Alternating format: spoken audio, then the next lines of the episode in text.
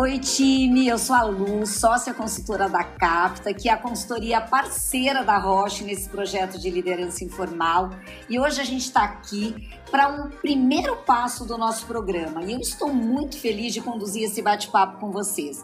Contando um pouquinho da minha história, eu fui executiva e líder aí de grandes empresas por mais de 20 anos e ter hoje a oportunidade de refletir e de construir junto com vocês a ideia de que liderar cada vez mais, galera, diz menos sobre cargo e mais sobre influência e escolhas, me traz um prazer enorme, porque hoje, como empreendedora, eu posso dizer que eu exercito diariamente o meu papel de influenciadora de negócios e também de pessoas.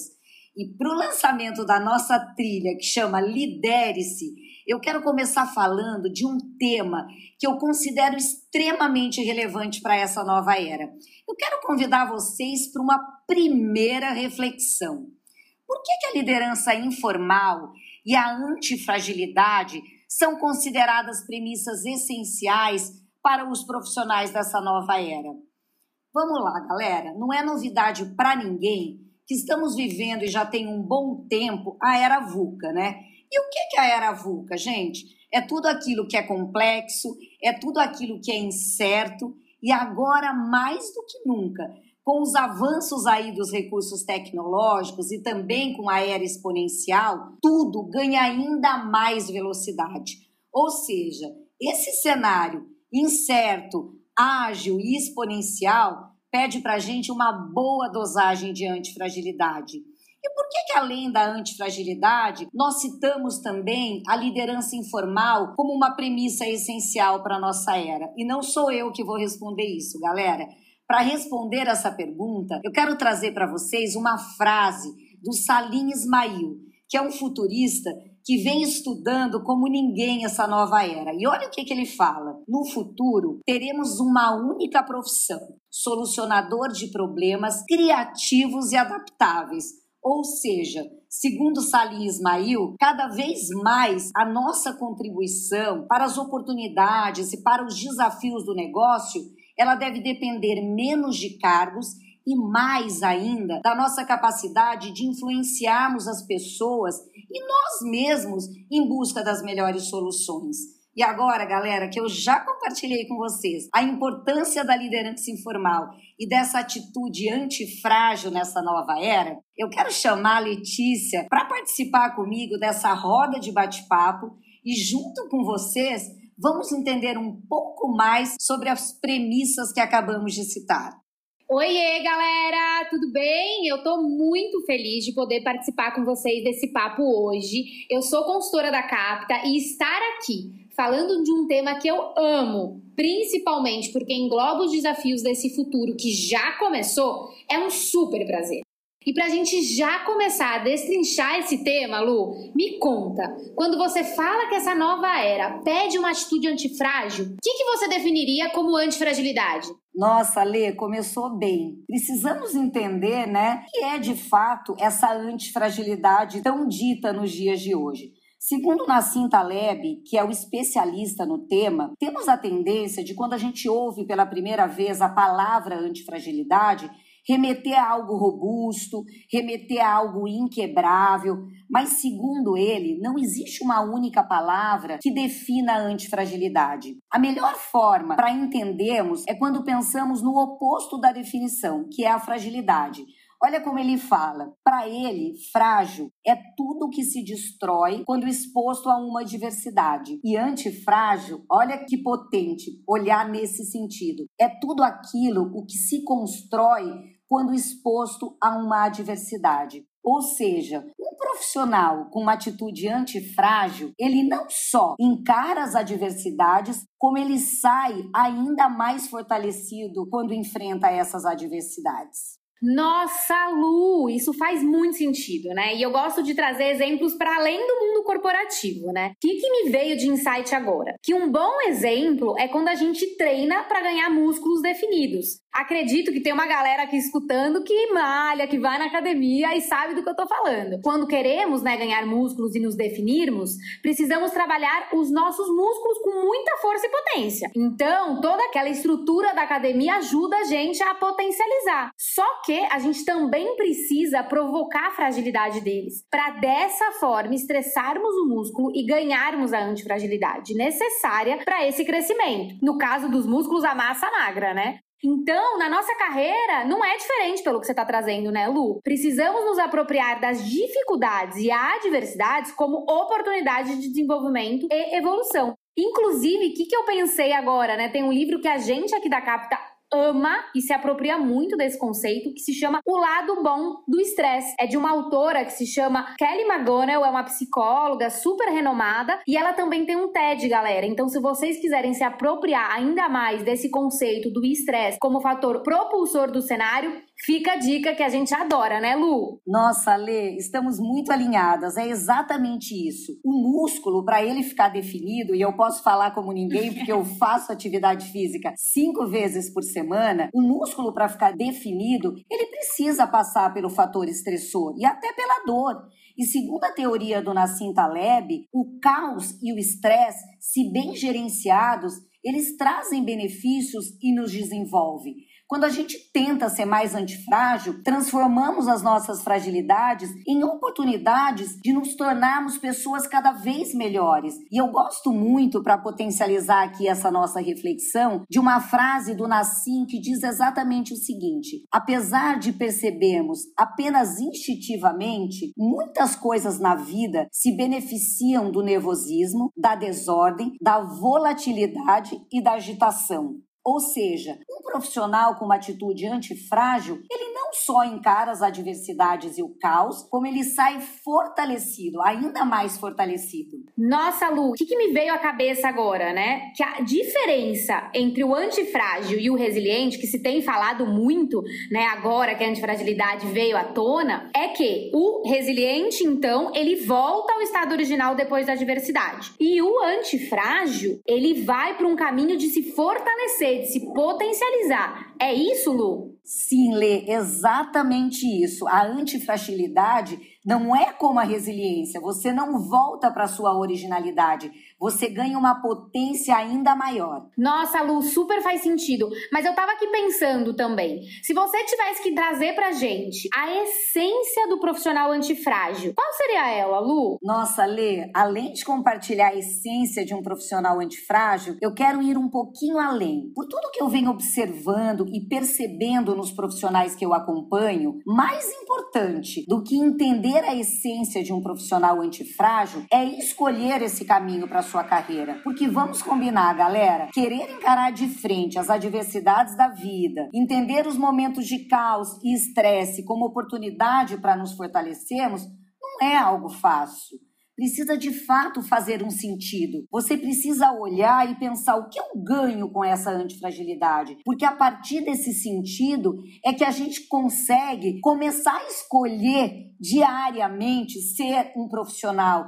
ser um ser humano mais antifrágil. E agora, Lê, para responder a sua pergunta, existem alguns pontos, sim, para definirmos a essência dos antifrágeis. Segundo Nassim Taleb, estamos falando de um profissional que não age apenas em momentos de calmaria ou quando ele tem o controle total do cenário e dos fatos. No livro, inclusive, ele cita o exemplo da fênix, que é uma ave que renasce das próprias cinzas. Ou seja, a fênix, Lê, é um bom exemplo de antifragilidade, porque ela sai fortalecida da experiência que ela vive. E um profissional antifrágil é isso, ele entende os acontecimentos ou os fatos não previstos como um aliado da sua evolução. E isso, galera, não quer dizer que esse profissional profissional não considera os riscos, ele apenas busca entender o cenário, ele aceita aquele cenário de caos, evita ficar míope diante dos desafios e, desta forma, ele seleciona as melhores opções de ação para lidar com aquele caos. E vamos combinar? Para a liderança informal, que é tão requerida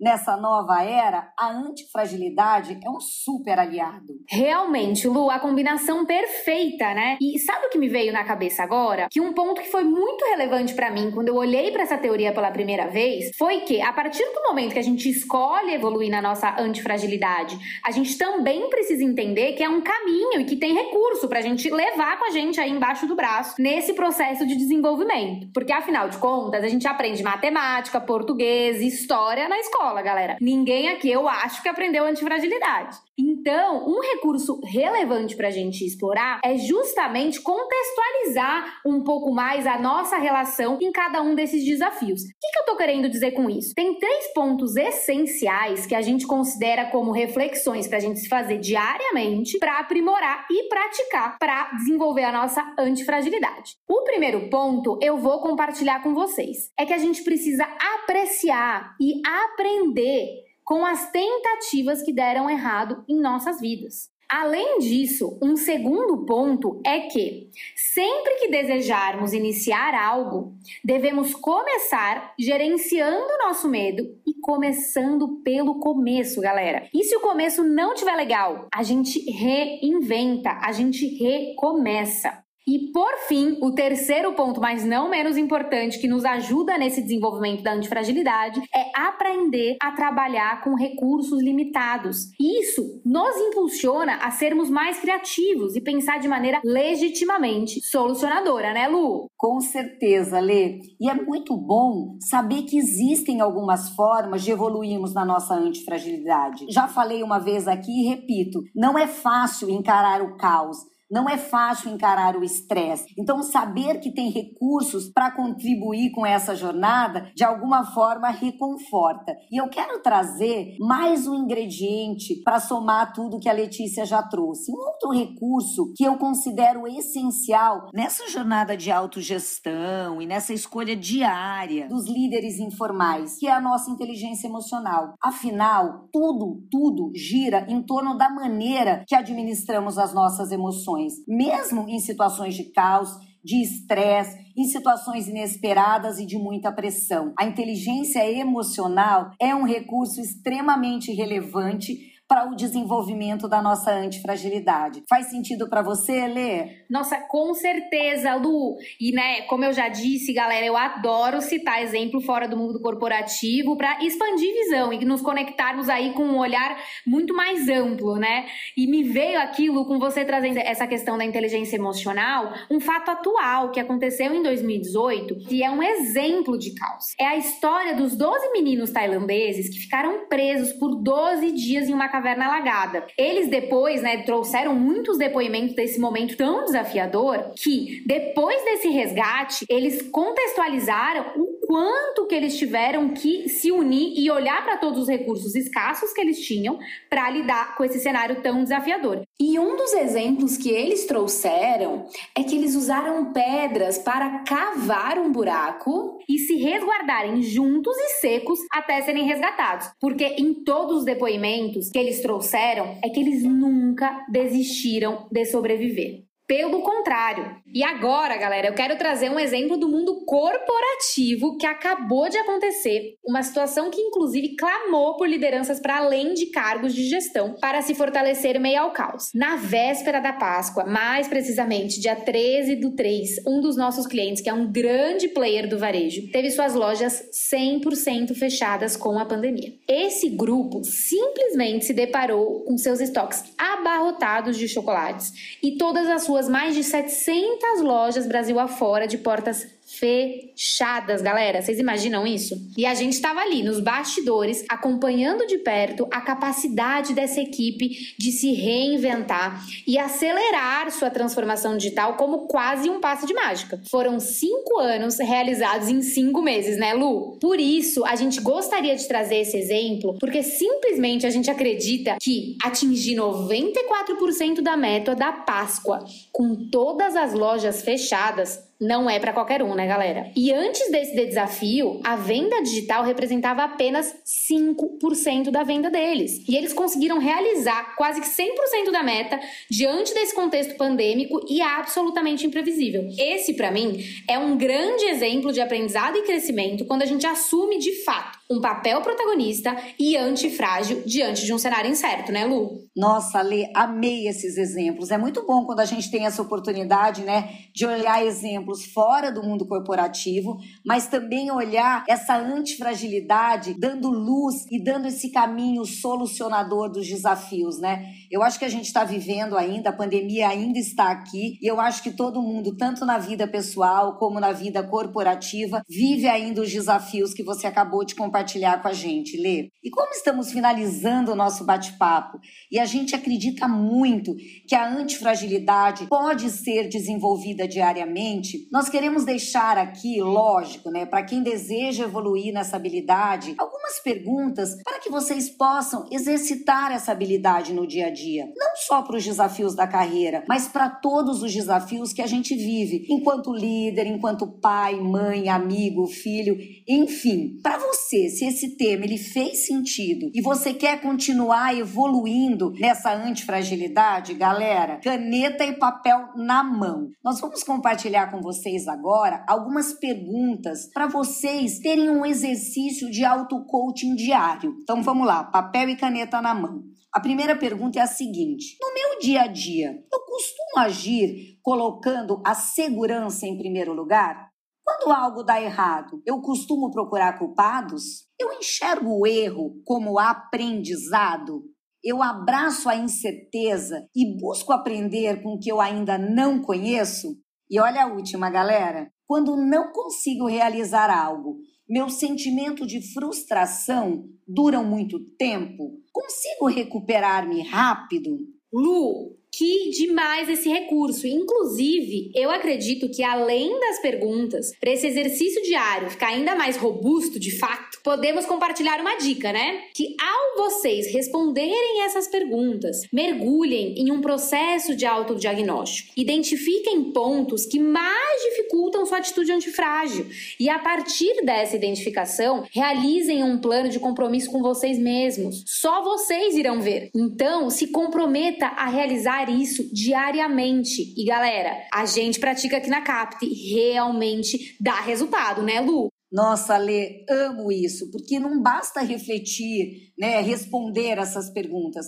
A gente precisa entender, a partir dessas respostas, que mais nos distancia dessa atitude de antifragilidade? Vou dar um exemplo aqui para contextualizar para vocês. Se você está respondendo as perguntas, né, e você identifica que a sua maior cilada é não se abrir para novos desafios e aprendizados, porque você tem um grande medo de cometer erros, por exemplo, qual é o seu pacto com você mesmo? O que você vai começar a fazer diferente para não dizer não para os desafios que batem à sua porta, né? Para conseguir vencer esse desafio e agir na potência máxima da sua antifragilidade. Nossa, Lu, isso que você me falou me lembrou inclusive muito aquela frase do William Ury, né, um especialista de negociação que a gente daqui da Capta admira muito e as grandes curadorias também trazem ele como referência, que é: não seja nem pessimista, nem otimista, seja um possibilista. Nossa, Lê, uma ótima frase para finalizar o nosso bate-papo. Porque o que o time Capta deseja para vocês é um cotidiano repleto de boas escolhas e cheio de novas possibilidades de caminho, que é exatamente o que o William Uri fala, né? Não é enxergar só o caos e não é enxergar apenas tudo de uma forma completamente otimista, mas é entender os desafios, se manter antifrágil e se tornar um possibilista de boas e novas soluções. E pessoal, a gente quer deixar aqui o nosso primeiro podcast como um canal aberto para os nossos próximos encontros e para novas reflexões que vêm por aí. E lembrem-se que a escolha enquanto líderes informais e antifrágeis e adaptáveis, ela precisa ser renovada diariamente. E é ela quem dá a base para a autoconfiança que a gente precisa para encarar esse futuro que a gente sabe que é repleto de incertezas, mas que a gente pode lidar com essas incertezas de forma produtivas e prósperas. Então, muito obrigado e até o nosso próximo encontro. Tchau, galera. Foi um prazer estar com vocês. Até a próxima. Beijo.